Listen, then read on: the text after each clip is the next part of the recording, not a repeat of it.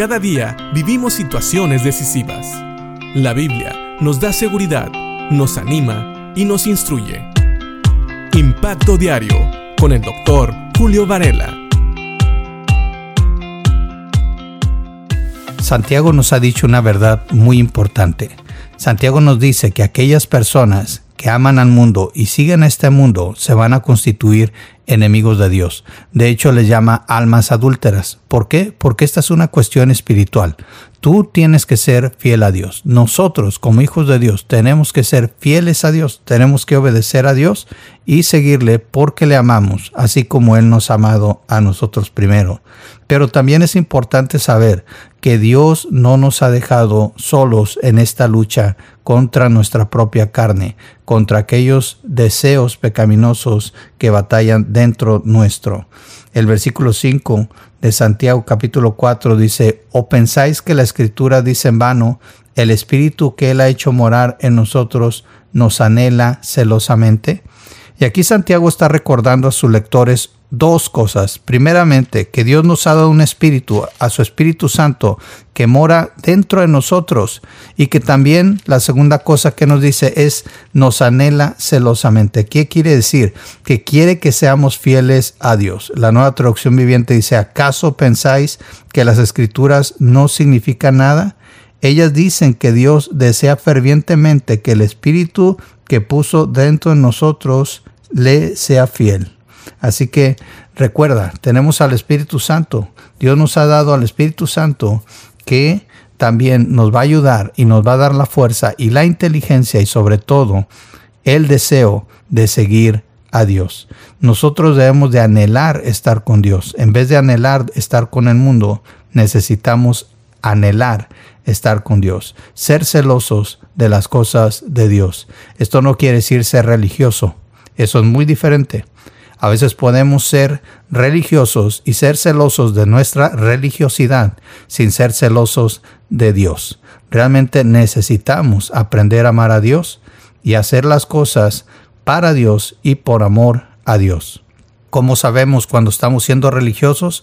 Cuando simple y sencillamente seguimos reglas y criticamos a los demás por no seguirlas.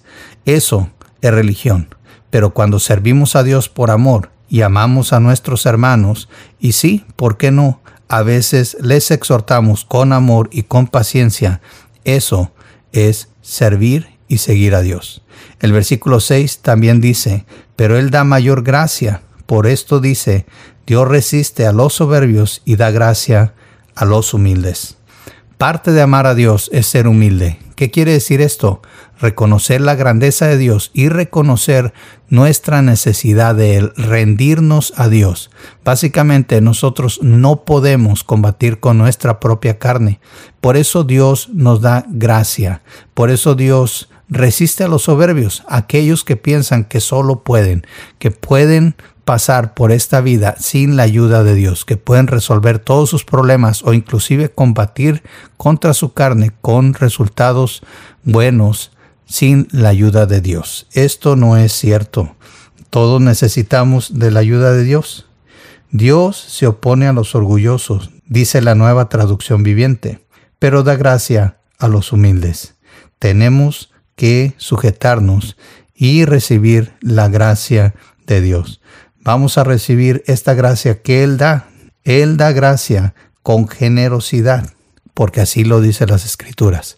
Así que si tú sientes que no puedes sujetarte a Dios, si tú sientes en estos días que a lo mejor el mundo está jalándote, te está llevando, te está seduciendo, pero quieres realmente servir a Dios, recuerda, Dios te ha dado su Espíritu Santo, un espíritu que lo cela, un espíritu que lo quiere servir y un espíritu que te puede fortalecer para no seguir a este mundo.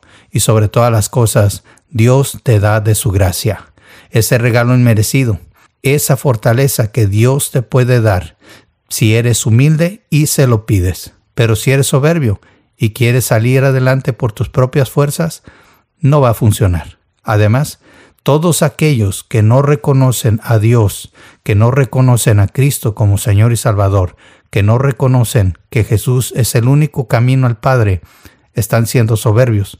¿Por qué? porque están yendo en contra de la voluntad de Dios, están yendo en contra de la palabra de Dios, en contra de lo que Dios enseña. Le están diciendo a Dios que está equivocado y eso es soberbia. Así que humillémonos delante de Dios. Si tú no has conocido a Cristo como Señor y Salvador, reconócele hoy y podrás ser salvo y podrás recibir de este Espíritu y de esta gracia para poder ir en contra de este mundo y vivir no bajo los deseos de tu carne, sino bajo los deseos del Espíritu de Dios. Piénsalo y que Dios te bendiga.